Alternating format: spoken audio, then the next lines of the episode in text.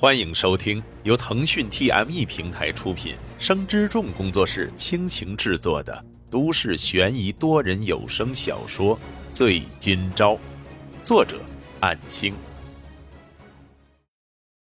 第七十七章。九月二十二日，星期日上午十点，随着门铃声响起，乔可奈问过门外是谁后开门，唐明镜带着一篮水果入内。金哥哥好。乔可奈嘻嘻的笑道：“自从上次被沈金钊纠正之后，后来就开始喊唐明镜为哥哥了。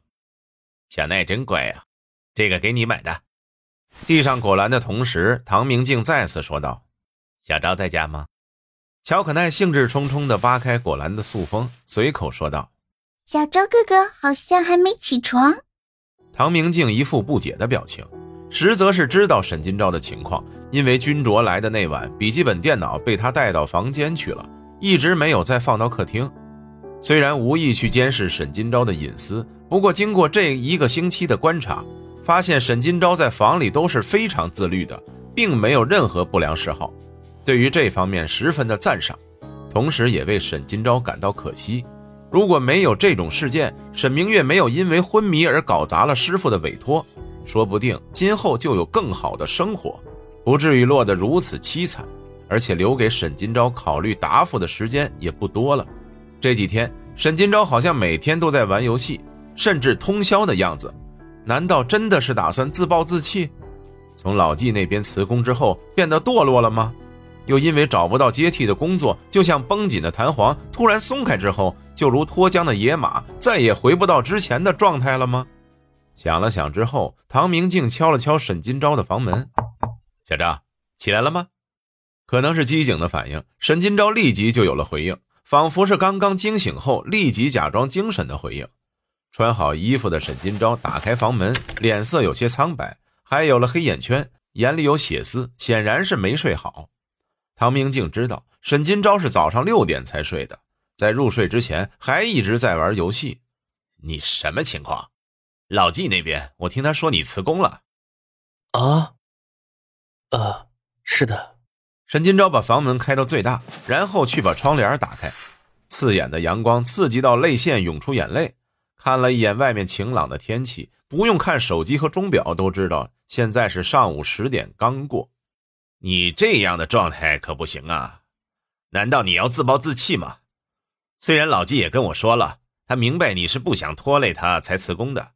可是你这样真的合适吗？资金来源如果断了，那你之后啊，金哥，我有努力的找新工作的。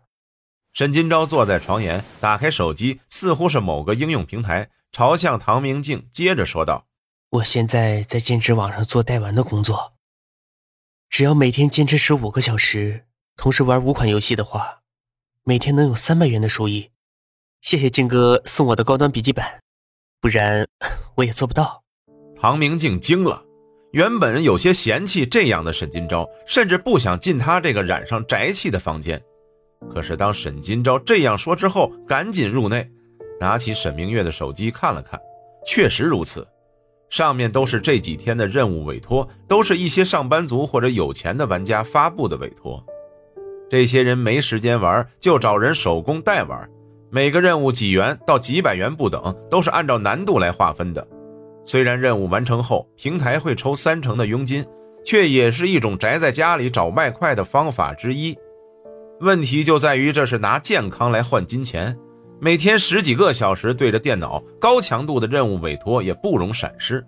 一旦搞砸了客户的账号，可是面临巨额赔偿的。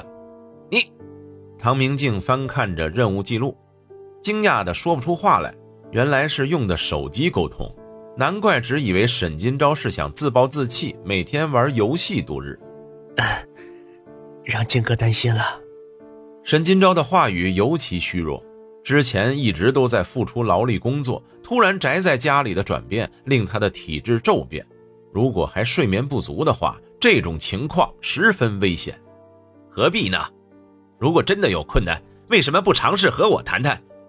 唐明镜左手负在后腰，不想让沈金钊看到他握拳的动摇。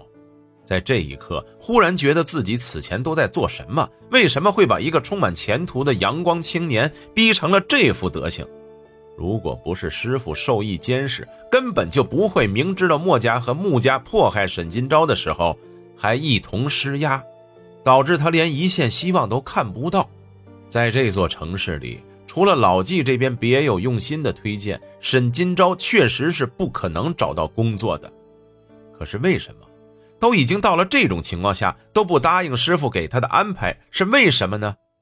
是啊，我确实应该和静哥谈谈的。嗯，我擅自用你送给我的礼物做这种事，或许是你所不耻的行为，可是我，我真的没有办法。沈金钊咬咬牙，突然回忆起自己在几天前的一个晚上。是那么屈辱的向一个人请教，被各种刁难之后，才得到了这个平台的下载方法，得到了推荐人密码，才完成了注册。是属于不对外公开的平台，都是私底下运作的，等同于网络的灰色产业链，甚至还有逃税违法的风险。毕竟这里面的所有任务都是真金白银，被网站以代缴纳税为由抽三成佣金，然后剩下的金额进入钱包可以提现。明知道这种没有正规渠道的网站是不可能去缴税的，可是这也是没办法的呀。唐明镜把手机还给沈金钊，本来今天是来接沈金钊去见师傅丹秋生的，之前并不知道沈金钊通宵达旦玩游戏，居然是存在这样的因素，难怪他玩游戏的时候还时不时的盯住手机，像足了那些沉迷网络手机粘手的废人。你再睡一会儿吧，等到了下午一点。我再喊你起来，师傅让我带你去见他。唐明镜说完，拍了拍沈金钊的肩膀，然后走出房间，关上房门。乔可奈一边吃水果一边说道：“嗯，小昭哥哥偷懒玩游戏被发现了吗？” 唐明镜调整了心态，毕竟进门之后那股强压在心底的怒意，恐怕就连这孩子都能看出来。可是，当得知原委之后，根本就无法去责怪沈金钊，因为沈金钊变成这样，落得好像一个自甘堕落的废人，也有他唐明镜促成的原因在内。本章播讲完毕，感谢您的收听。若您喜欢，就请动动手指分享和订阅吧，谢谢。